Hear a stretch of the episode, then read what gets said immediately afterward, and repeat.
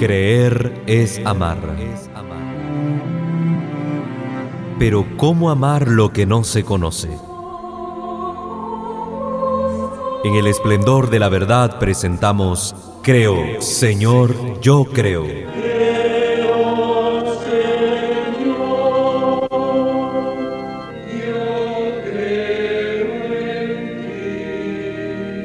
Juntos profundicemos en cómo es la vivencia cotidiana de nuestra fe. Escúchanos y conoce más sobre nuestra fe católica.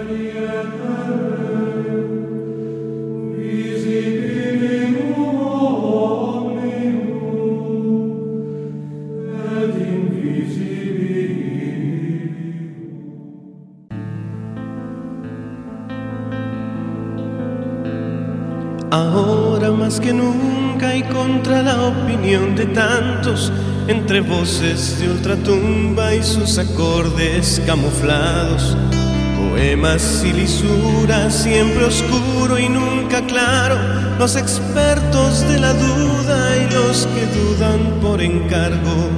Ahora más que nunca y aunque te parezca extraño, entre genios que aseguran que ahora ya nada es pecado, los óleos contra natura y el abuso de lo abstracto, y en el ecran se estimula que todos seamos villanos. Ahora más que nunca y para decepción de varios, entre niños que pululan y fetos asesinados, entre algunos que disfrutan de las leyes del mercado. Mientras mi pueblo deambula sin comida y sin trabajo, ahora más que nunca y con los dientes apretados, entre horóscopos y brujas y un racismo solapado, entre Anás, Caifás y Judas, entre Herodes y Pilato. Y esa deuda que estrangula a todos mis pueblos hermanos, ahora más que nunca. Quiero que quede claro, respetando posturas, permítanme gritarlo.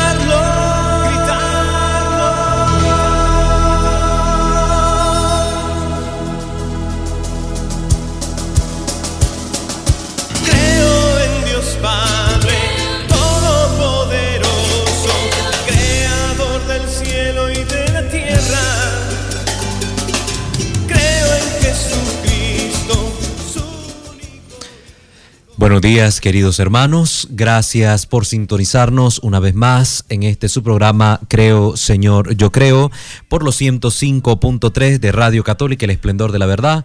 Como todos los lunes está con ustedes su servidor en Cristo, el seminarista Walter Fajardo, y también tenemos a nuestro hermano en controles Luis Montenegro. Pues queremos comenzar enviando nuestros saludos a todos los hermanos que están sintonizándonos, especialmente a la comunidad del Recadillo, a Cuasi Parroquia Santana, allá a la comunidad del Pino, a la comunidad de San Luis, a cada una de sus distintas pastorales, pues que han estado de misión durante todo este mes de octubre.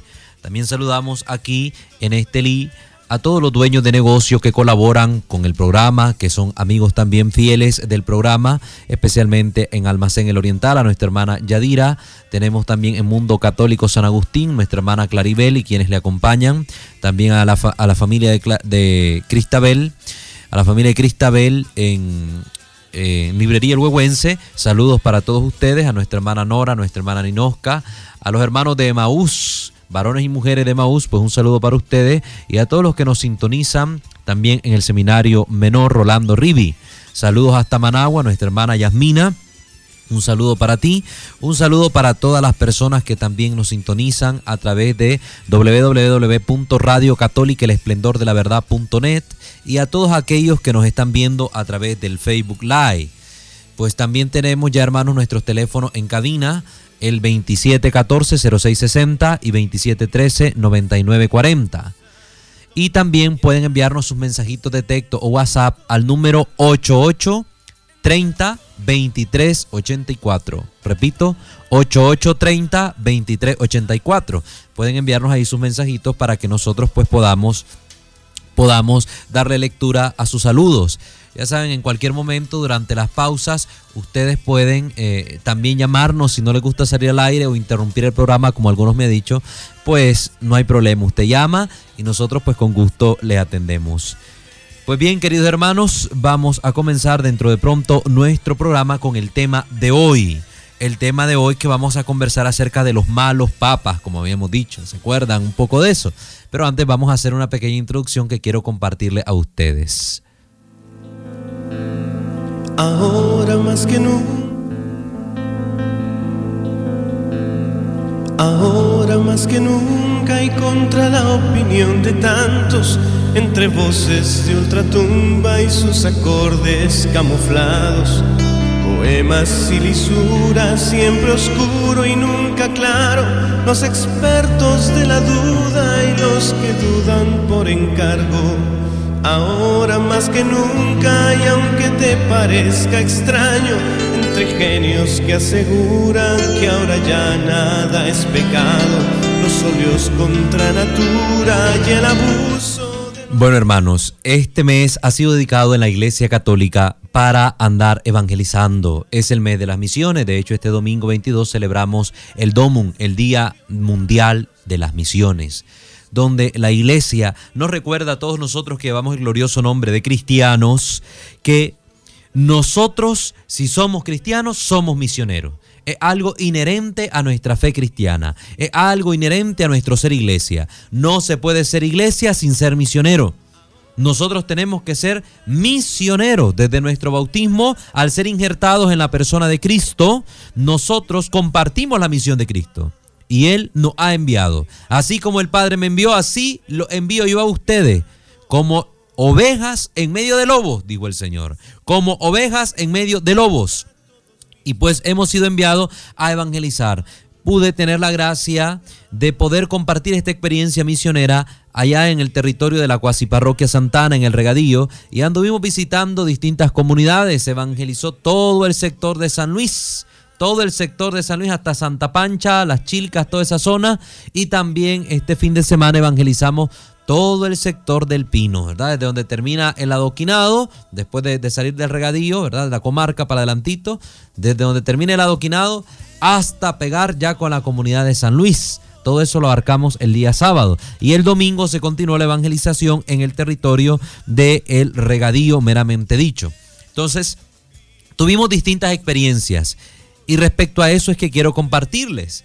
Pudimos encontrarnos con muchos hermanos no católicos que nos decían que ellos creían lo mismo que nosotros. Mire qué increíble esto. Creen en la Virgen, aman a la Virgen, la respetan, saben el Ave María, saben el Padre Nuestro, se pueden persinar. Pero ¿qué pasaba? Muchos de ellos se habían alejado de la iglesia por el mal testimonio que como católicos nosotros muchas veces damos. Y esto es una realidad, queridos hermanos.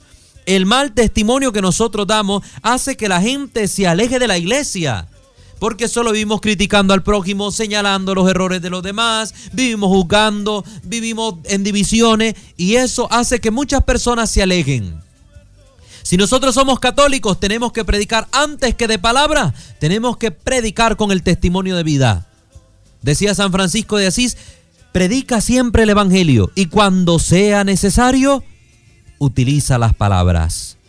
Es una recomendación que se nos da de poder evangelizar con el testimonio de la vida y a veces este es el problema. Queremos predicar lo hermoso del Evangelio, pero tenemos una incoherencia de vida.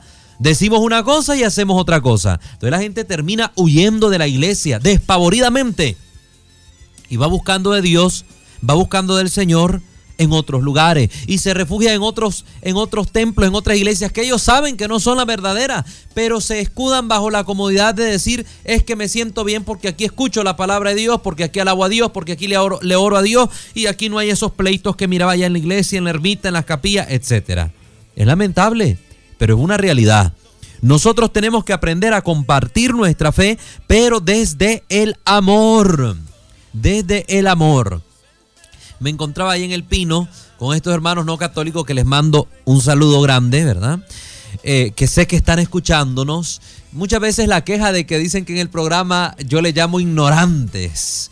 Entonces yo le digo, hermanos, no es una ofensa, no se lo hago en un tono ofensivo.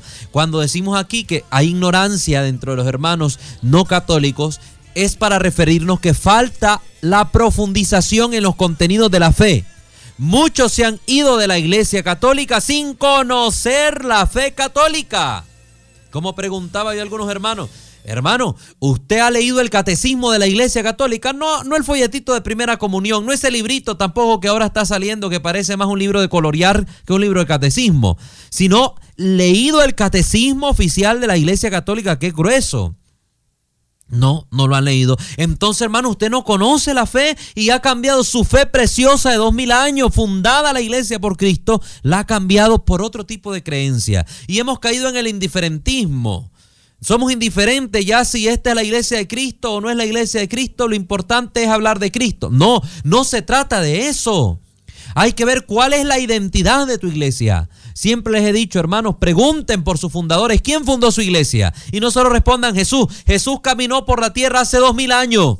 Y después de que subió al Padre, no ha caminado por esta tierra otra vez como lo hizo en tiempos que caminó por Jerusalén. Entonces, si Jesús fundó una iglesia hace dos mil años, ¿cómo puedes decirme que una iglesia que recién aparece en este siglo, en estos tiempos, puede ser fundada por Jesucristo? No, si Jesucristo ya fundó su iglesia sobre el apóstol Pedro y su iglesia ha perdurado por dos mil años y aquí está, es la iglesia católica. Entonces, hermano, solo te digo, pregúntate a ti mismo, si yo no estoy en la iglesia católica y estoy en otra iglesia, ¿por qué estoy en ella? ¿Solo porque me siento bien? ¿Solo porque me hablan de Jesús y oro con Jesús? Pero si he negado la iglesia que Cristo ha fundado y la iglesia que Cristo fundó es su cuerpo, estoy negando al mismo Cristo, ¿cómo puedo decir que estoy bien con Cristo? ¿Acaso el Espíritu Santo puede ir en contra de sí mismo? El Espíritu Santo te empuja a la iglesia de Cristo, te empuja a la unidad, te empuja a la fe, no te empuja a la división. El espíritu del maligno es el que nos divide para que como cristianos no demos buen testimonio ante el mundo. Dice la palabra de Dios, dice el Señor, Padre, que todos sean uno, como tú y yo somos uno, para que el mundo crea que tú me has enviado. Cuando los cristianos estamos divididos, nosotros le estamos diciendo al mundo que Jesús no fue enviado por el Padre y estamos dando un mal testimonio de fe como creyente. Por tanto, hermanos, busquemos la unidad en el amor, en la fe y en la verdad para que demos verdadero testimonio de cristianos en el mundo y el mundo crea y se salve. Vamos a una pequeña pausa y regresamos.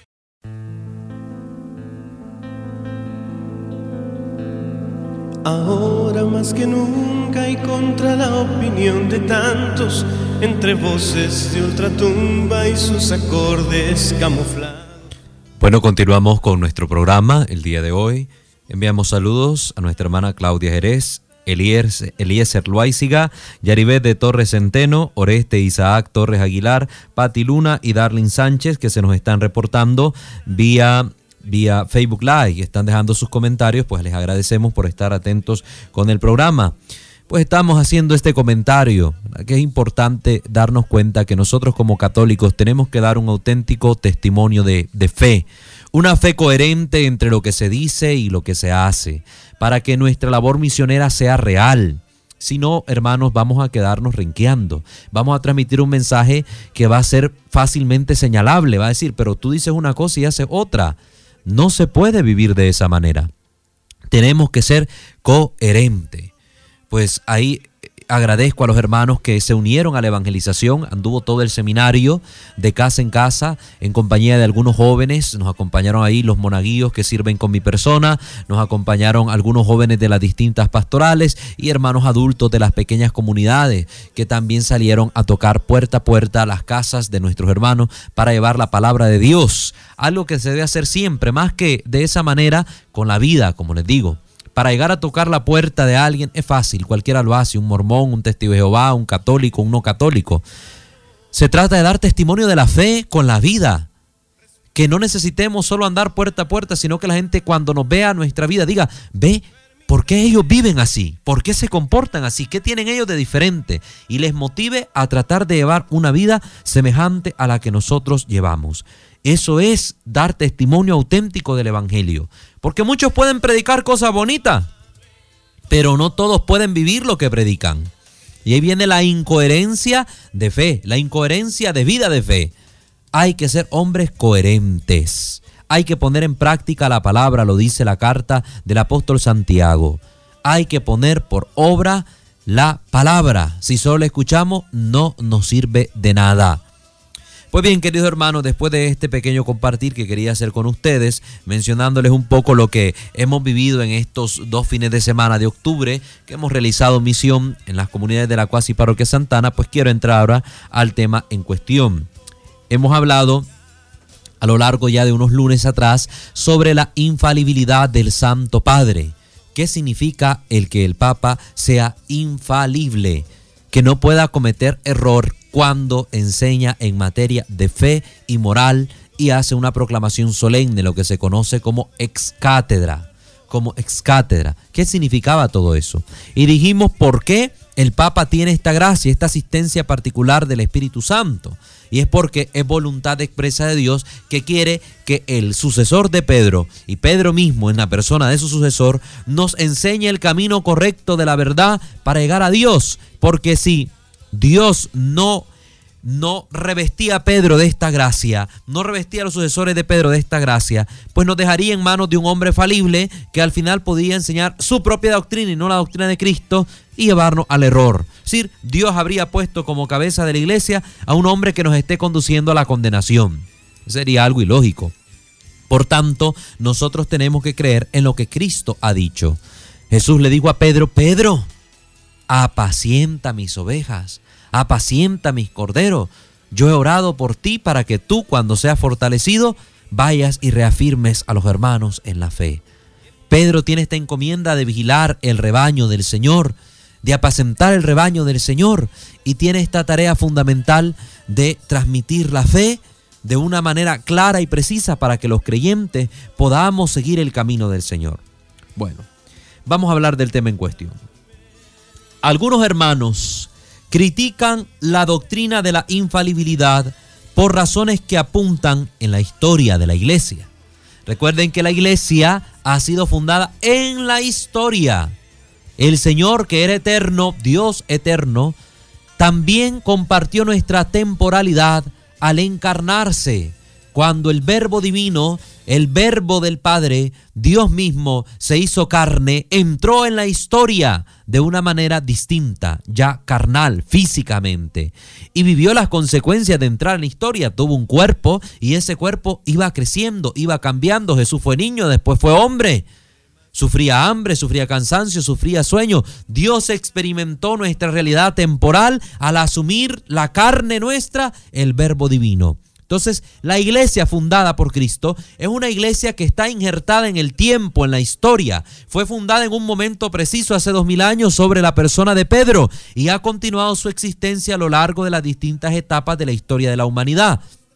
Y es precisamente este campo científico, el de la historia, el que nos permite conocer muchas verdades de nuestra fe. Y es una de las cosas que nosotros tenemos a nuestro favor todo el respaldo histórico que tenemos a través de la arqueología, a través de la misma geografía, a través de la misma historia que nos muestra los documentos de la iglesia, los templos de la iglesia, los santos de la iglesia, todo esto que está en el tiempo y es fácilmente comprobable. Basta ahora, queridos hermanos, como estamos de tecnológico en este tiempo, en entrar en el internet, buscar ahí en Google, googlear, como dicen ahora el término, y darse cuenta de qué cosas han pasado a lo largo de la historia de la iglesia. Son dos mil años donde han habido altos y bajos. Y esto no lo podemos negar, no nos podemos hacer en los ciegos ante las cosas que han acontecido en la iglesia, sobre todo aquellas que muchas veces hacen que nos avergoncemos y hacen que sintamos a veces culpa porque ciertamente hemos actuado mal como hombre de iglesia.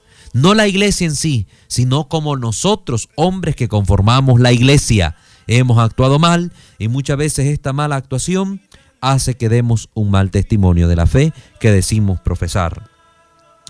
Por ejemplo, dicen los hermanos que había en una ocasión más de un papa al mismo tiempo. Y es cierto, vamos a hablar un poco acerca de este caso, que es el conocido como cisma de Occidente. Y que además hubieron papas que entre ellos se contradecían. Claro, también sucedió, pero recordemos que esto no va a perjudicar la infalibilidad. Infalibilidad, ¿por qué? El Papa solo es infalible en casos que ya hemos especificado con la lectura que hicimos de la Enciclopedia del Católico del Padre Jorge Lorin. Ya especificamos solo cuando se da eh, eh, la infalibilidad del Papa. Ya lo hemos especificado. Si el Papa puede escribir una bula, puede escribir eh, una carta encíclica y no necesariamente eso es infalible. Eso ya lo hemos explicado hay que recordar que este dogma de la infalibilidad es definido por el Concilio Vaticano I en términos negativos. Es decir, este dogma dice lo que el Papa no puede hacer. No puede hacer. Según la doctrina de la infalibilidad, el Papa no va a añadir o inventar doctrinas sobre la fe o la moralidad que irán en contra de la tradición, sea esta bíblica u oral. Es lo primero que nos dice. No va a añadir o inventar doctrinas sobre la fe o la moralidad que irán en contra de la tradición, sea la bíblica o la tradición divino-apostólica que hemos recibido.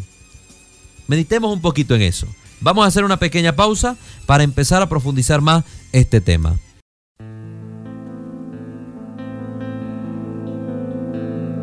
Ahora más que nunca y contra la opinión de tantos entre Gracias queridos hermanos por continuar con nosotros. Enviamos un saludo a nuestra hermana Patti Luna que nos sintoniza desde México y también aquí en la comunidad de los Picados Morales, mejor dicho allá en Managua, pues están enviándonos saludos. Muchas gracias a ustedes por estar atentos también al programa. Que Dios les bendiga. Pues queridos hermanos, estamos compartiendo esta, esta temática donde estamos abordando la cuestión sobre eh, los malos papas, como podemos decir, ¿verdad? Hemos explicado que una cosa es lo que los papas han enseñado a nivel de doctrina y de fe y otra muy distinta es su conducta a nivel personal. ¿Cuál es su conducta? Porque no podemos juzgar la doctrina sanamente enseñada por un papa no la podemos juzgar por su comportamiento moral. Ciertamente se espera de este hombre, del sumo pontífice, una coherencia plena de vida que sea testimonio y modelo para la cristiandad. Pero no olvidemos que la iglesia está fundada sobre hombres, sobre seres humanos imperfectos, pecadores. La misma escritura dice, aquel que diga que no tiene pecado es mentiroso y hace pasar a Dios por mentiroso. Lo vemos eso en la primera carta de Juan. Entonces, el Papa también es un hombre y puede equivocarse en su conducta, en su comportamiento. Solo está protegido por el Espíritu Santo para cuando hace uso de esta gracia que Dios le ha dado, cuando es infalible, cuando va a proclamar algo que como cristianos debemos nosotros tener en cuenta para nuestra salvación, que compete en la materia de fe y moral. Si Él hizo una cosa y dijo otra, bueno, ahora la historia lo juzga por su incoherencia. Pero la historia también rescata lo bueno que enseñó y nos enseña lo malo que vivió él para no cometer el mismo error, siguiendo el mal ejemplo en la moralidad. Eso lo tenemos que tener en cuenta. Entonces estamos diciendo que en el Concilio Vaticano I se definió el dogma de la infalibilidad del Papa en términos negativos, es decir, lo que no puede hacer el Papa. Y decíamos, no puede inventar una nueva doctrina de fe, no puede tampoco inventar algo nuevo en el campo moral que contradiga la tradición. No se trata de que el Papa se va a sacar de la manga nuevos dogmas inventados. No. El Papa lo único que hace es esclarecer la doctrina que ya está revelada. O cuando se presentan conflictos y surgen herejías, el Papa proclama lo que debe creerse y lo que debe rechazarse para salvaguardar nuestra fe y asegurar nuestra salvación. Eso es lo que hace el Papa. Pero no anda inventando cosas nuevas sacadas debajo de la manga. No. Con la ayuda del Espíritu Santo, el Papa no va a enseñar error, asumiendo que habla ex cátedra y no está dando una opinión particular, ¿verdad? Estamos aclarando. Distinto es cuando el Papa puede expresarse como cualquier otra persona en cualquier materia que le pregunten. Si le preguntan sobre fútbol, el Papa Francisco, por ejemplo, ama mucho el fútbol, si le preguntan, puede dar su opinión. Y no porque el Papa lo dijo, es palabra de Dios. Si el Papa dice, ve, yo creo que va a ganar el equipo tal, al final puede que pierda. Es ahí no va a ser infalible, es su opinión. Solo es válida la infalibilidad cuando usa el recurso ex cátedra. Decíamos cuando dice proclamamos, definimos con la autoridad de nuestro Señor Jesucristo, la de los apóstoles Pedro y Pablo, etcétera, etcétera. Solo cuando el Papa hace esa proclamación solemne, pues es que está hablando ex cátedra. Sin embargo, nosotros le debemos obediencia al Santo Padre en todo, independientemente no sea algo ex cátedra que esté proclamando, sino que Él dé a conocer algo que quiere para la iglesia, por dónde quiere que la iglesia marche, pues nosotros como buenas ovejas de Jesucristo escuchamos la voz de nuestro Señor a través del Santo Padre, que es el vicario de Cristo en la tierra. Y vamos a hablar respecto a esto del vicario de Cristo en la tierra. Si Dios quiere, el próximo lunes voy a explicar muy bien, con libro en mano, documentación en mano, todo lo que tiene que ver con esto del 666, con esto de que el Papa es el anticristo, la bestia del Apocalipsis, que la iglesia es la gran ramera. Todo eso el próximo lunes, no se pierde el programa, vamos a tocarlo para que usted tenga claridad y pueda explicarle correctamente a las personas que le preguntan al respecto. Entonces, la doctrina tiene un sentido muy restringido dentro de la iglesia como nosotros hemos ya mencionado, no se trata, en este caso, de la santidad o la impecabilidad de la vida del Papa. No estamos hablando de eso, ya con el padre Jorge Loring lo aclarábamos. El Papa puede cometer pecado, claro. Y decíamos, el Papa Juan Pablo II fue ejemplo en esto de la confesión, que reconociendo su condición de pecador, cada ocho días iba donde su confesor a participar de este sacramento donde él pudiera experimentar la gracia de Dios que purificaba su alma. Otra cosa es que muchos anticatólicos dicen que el título del Papa, Vicarius Filii Dei, como dicen ellos, es prueba de que es el anticristo. Esto lo voy a tocar después, solo aquí lo estoy mencionando, era porque sale en la parte que estamos leyendo del libro del padre Daniel Gañón, no todo el que dice Señor, Señor. De ahí estamos tomando la temática de hoy. Y ahí vamos a aclarar que esto sobre todo lo dice esta mujer Helen White, fundadora de los Adventistas, cambiando incluso el nombre del título del Papa, porque el título del Papa es Vicarius Christi, vicario de Cristo, no Vicarius Filii como quería hacer pensar ella para hacer encajar la numerología, el número 666 con el título del Papa y demostrar según ella que el Papa es el anticristo. Ya lo vamos a tocar mejor desarrollado este tema el próximo lunes. Con esta definición que estamos haciendo de lo que significa la doctrina de la infalibilidad del Papa, podemos aclarar las críticas históricas que se hacen. Vamos a ver algunas de ellas. Por ejemplo, esto de más de un Papa a la vez se refiere a lo que aconteció en la iglesia allá por el siglo XIV. Estamos hablando acerca del famoso cisma de Occidente. ¿Cómo se da este sigma de Occidente? Bueno, esto tiene que ver, tenemos que ir a la historia, tenemos que leer un poco de historia para darnos cuenta de todo el tiempo que el papado estuvo ubicado en Aviñón, en Francia, en Aviñón, Francia. ¿Por qué se dio esta estadía de los papas en Aviñón?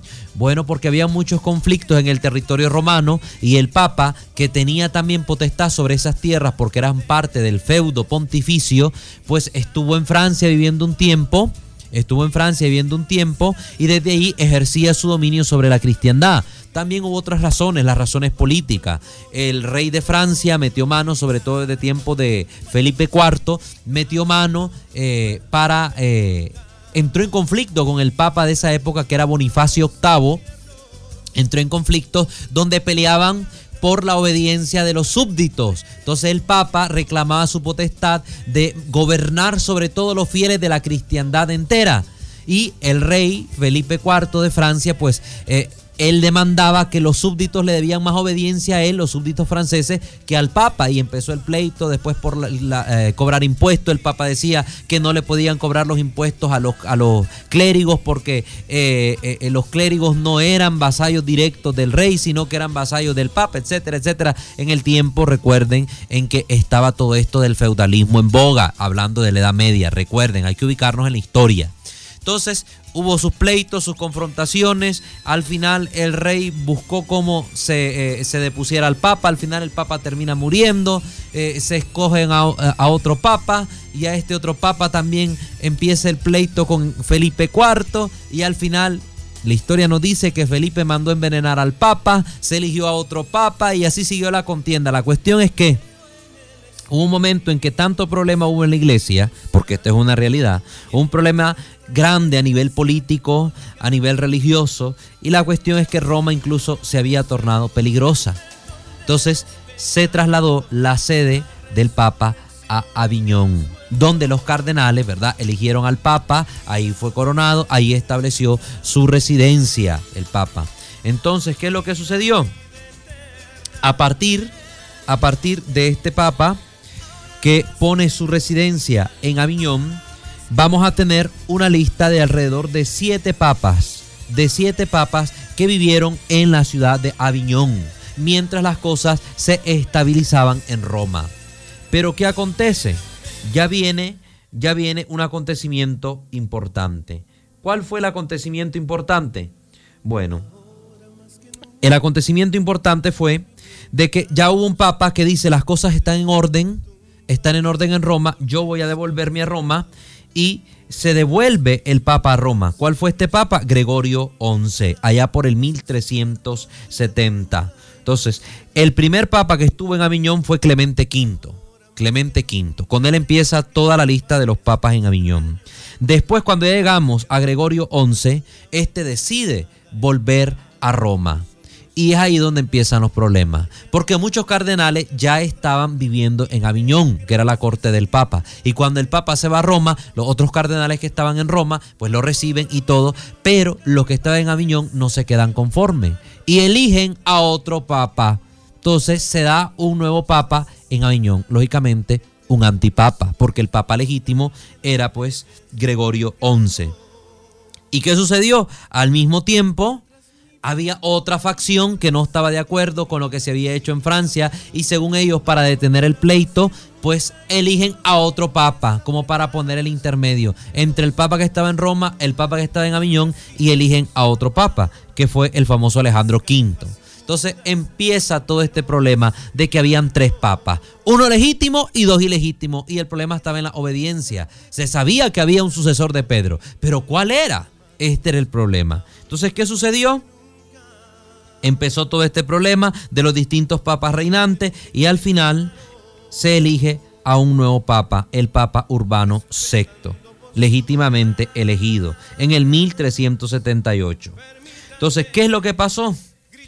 Urbano VI va a morir, Urbano VI va a morir y después viene un sucesor de este papa legítimo, Gregorio XII. Para resolver la situación, Gregorio XII ¿qué es lo que hizo? Renuncia al papado. Renuncia al papado. Y se convoca un nuevo, un concilio para elegir un nuevo papa, donde se supone que los demás papas, que eran antipapas, también renunciaron a su cargo y el concilio elige a un nuevo papa, el papa Martín V. El papa Martín V. Entonces, esto fue se los estoy resumiendo porque es larga, la historia es larguísima. Y ustedes pueden ir leyendo y van a ver todo el conflicto religioso, político y todo esto de los papas y los antipapas. Lo pueden leer más a detalle si ustedes navegan un poco por la web, sobre todo en las páginas católicas, para que tengan seguridad de lo que están leyendo. Entonces, ¿qué es lo que pasó? Hubieron distintos papas, por cuestiones políticas sobre todo, sobre todo. Pero el papa legítimo siempre la iglesia lo reconoció. Lo que pasó fueron que cardenales que se oponían a este papa por X o Y motivo, elegían a otro papa, pero estos otros papas no eran válidos. ¿Por qué? Porque ya estaba el sucesor legítimamente escogido y ya se había ido a sentar al trono de Pedro, como decimos, estaba en Roma. Entonces, el papa de Aviñón el Papa de Aviñón, que fue electo al mismo tiempo que el Papa que estaba en Roma, se convirtió en un antipapa. Y el Papa legítimo era el Papa de Roma, que era Urbano VI. Después su sucesor, Gregorio XII, y después su sucesor, Martín V, que fue el Papa que, con el que se cierra este cisma de Occidente y que fue reconocido por toda la cristiandad como el legítimo sucesor del apóstol Pedro. Vamos a una pausa y después regresamos.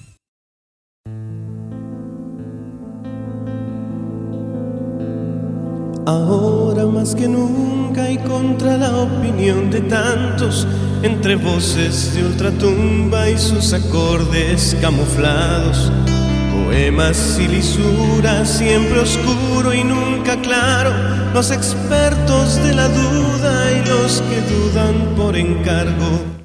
Gracias por continuar con nosotros. Saludos ahí a mi mamá que está en sintonía, María José Jerez, también a nuestra hermana Yaribé que dice que los jóvenes del Pino están ahí escuchando, pues saludo para ella, a nuestra hermana Albanubia Beteta, también dice la familia Jerez Beteta te saludan, gracias, gracias por esos saludos, también al, regadillo nos, se nos reportó el hermano Erling, un saludo para ti, a nuestra hermana Floridania que nos está escuchando. También, un saludo y bendiciones para ella. Pues sí, hermanos, este es un tema que hay que profundizarlo lo de los malos papas. Vemos que más que malos papas como tal, eh, simplemente seres humanos que muestran la fragilidad de nuestra naturaleza, en su vida, en su comportamiento, independientemente de la autoridad que ejerzan sobre la iglesia. Muestran la realidad de aquellos que han sido electos por Dios. Al final el mismo Pedro, que es el primer papa, negó a su maestro, negó al Señor, lo abandonó en la cruz. Y aún así se convirtió en el primer papa de la iglesia. Otro caso famoso es el del Papa Formoso, allá por el año 891. Estamos hablando del siglo IX de la, de la iglesia. Quien fue obispo de Porto. Él fue elegido en un tiempo cuando se pensaba que era malo que un obispo se trasladara de un lugar a otro, porque cada obispo tenía su sede, de donde era la cabeza. En este caso, de Porto a Roma, que es donde se trasladó. Entonces, ¿qué fue? Su sucesor su segundo sucesor, Esteban VII, presionado por el emperador, dijo que Formoso, que ya estaba muerto, había sido elegido de una manera ilegítima debido a esto. Y se hizo lo que se conoce como el famoso juicio post-mortem. Así lo pueden encontrar en internet. El famoso juicio post-mortem, el juicio cadavérico, que también se le conoce. Imagínense hasta dónde se llegó, que se desenterró al Papa, que ya estaba muerto, al Papa Formoso, se le vistió con todas sus túnicas papales y se le juzgó en un tribunal ahí ante el cadáver del Papa, se le juzgó, se le halló culpable solo por este hecho, se desmembró su cuerpo y se tiró al río. Gracias a Dios un campesino encontró el cuerpo del Papa y lo volvió a enterrar. Pero esto sucedió, vayan a leerlo, está en la historia. Pero no es que Formoso haya sido malo, sino que en el tiempo en que él fue electo estaba esta norma no abandonar su sede y pues él como se había trasladado de Porto a Roma, vino el emperador que le convenía hacer esto porque detrás hay mucha política y logró hacer un juicio contra el Papa Formoso. También está otros casos como el del Papa Sósimo, el Papa Liberio, ustedes lo pueden encontrar. Un caso famoso sobre todo es el del Papa Alejandro VI, el Papa Alejandro VI, que es el Papa Borja, español. Fue electo y en su vida practicó inmoralidad, lógicamente llegó al papado en un tiempo donde todavía el celibato no era una ley universal, él estaba casado, tenía hijos, pero al final dice que la historia nos cuenta que practicó hasta el incesto. Y al final la hija de él no se sabía si el hijo que tenía era hijo de él, hijo del hermano o hijo del esposo de la, de la hija. Eso es todo un enredo. Entonces, eso sucedió. Eso aconteció. Un papa dado mucho al vino, dado al lujo, a las riquezas. Y eso es triste, pero aconteció en la iglesia y no tapamos el sol con un dedo. Y sin embargo a él le debemos, por ejemplo, el pudor en las imágenes. Fue el Papa que mandó a, tapar las partes privadas de las imágenes porque antes en el arte había esta tendencia a mostrar la desnudez de Cristo, por ejemplo, los Cristos desnudos, las imágenes desnudas. Entonces, no con un sentido vulgar, siempre desde el arte mostrando la naturaleza. Entonces el Papa mm, eh, fue un hombre que promovió mucho el pudor en las imágenes. También a él le debemos la evangelización de América. Fue el Papa que autorizó que los reyes católicos evangelizaran evangelizaran con sus súbditos a todo el continente americano. Él concedió este permiso a España, porque estaba también Inglaterra detrás queriendo evangelizar. Pues aquí tal vez estaríamos todos hablando en Nicaragua solo inglés y en muchos otros países, ¿verdad? Si nos hubiera conquistado eh, Inglaterra y no España. Le debemos gracias al Papa Alejandro VI la evangelización de nuestras tierras. Y recuerden que hay que leer las cosas históricamente, en su contexto, porque yo me fijé que para el tiempo en que estamos celebrando el Día de la Raza, hubieron críticas contra la evangelización, críticas contra la conquista de América. Hermano, ubiquémonos en el tiempo. Antes se hablaba de conquista, hoy ya no. Eso es algo que está fuera de lugar. No vamos a decir, vamos a ir a conquistar tal país. No, porque se respetan los territorios, porque ahora se habla de tratados de paz, de pactos entre las naciones. Antes nada de eso había. Como tal, no había. Esta tierra fue descubierta y por ser descubierta ahora es conquistada. Así era. Y hay que meternos eso en la cabeza para no estar hablando locuritas a históricas. Igual con la evangelización, aquí no se vino a imponer la fe se vino a evangelizar y en la evangelización se quitó de entre los pueblos muchas cosas que eran incorrectas. Se sacrificaban niños en los volcanes, se sacrificaban niños a los dioses, había matanza de seres humanos. Cuando vino la evangelización, la evangelización ayudó a que esto cesara. Si no, quién sabe, estuviéramos matándonos unos a los otros o sacrificando a nuestros hijos al volcán Masaya, al volcán San Cristóbal, al volcán quién sabe qué. Sí, hay que leer las cosas en su contexto, hermanos. Le debemos la fe al pueblo de España que nos evangelizó. Gracias a Alejandro VI, este papa que deja mucho que desear en su vida moral, pero que en las cuestiones de fe que enseñó y en las mismas cuestiones de moral que enseñó, nunca en su enseñanza hubo algo contrario a la tradición de la iglesia, aunque él en su vida hiciera cosas que no son correctas, que no son correctas. Así que, hermanos, todo intento de tumbar la doctrina de la infalibilidad demuestran que los hermanos no creen que Jesús estableció una iglesia y que garantizó que ella como institución nunca habría de enviar a los feligreses de la verdad por su presencia. Jesús dijo, yo estaré con ustedes todos los días hasta el fin del mundo. Y por la acción del Espíritu Santo que Él lo dejó para continuarnos revelando la verdad. Si comprobamos que Jesús fundó una iglesia entonces preguntemos, ¿dónde está esa iglesia a la que Jesús dice acudir? ¿Dónde está? Es la iglesia católica, la única que puede mostrar su historicidad. Si tu hermano peca contra ti, si no los oyeres a ellos, dice la palabra, díselo a la iglesia. Y si no oyere a la iglesia, tenle por gentil y publicano. O sea, excomulgarlo. Porque inmediatamente después Jesús habla del poder que da la iglesia de atar y desatar.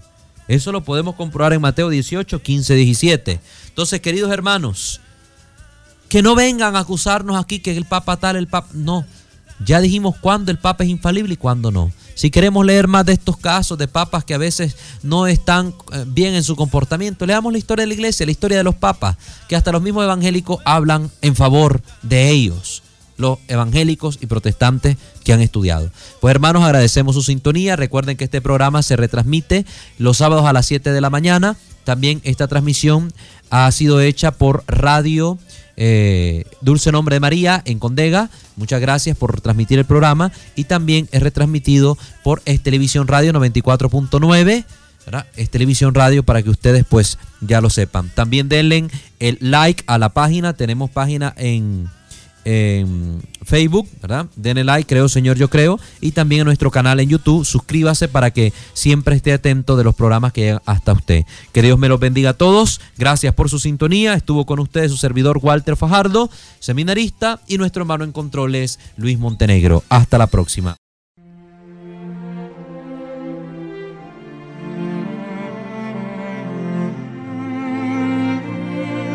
Creer es amar.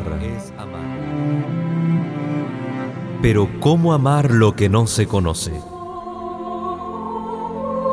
En el esplendor de la verdad hemos presentado Creo, Señor, yo creo.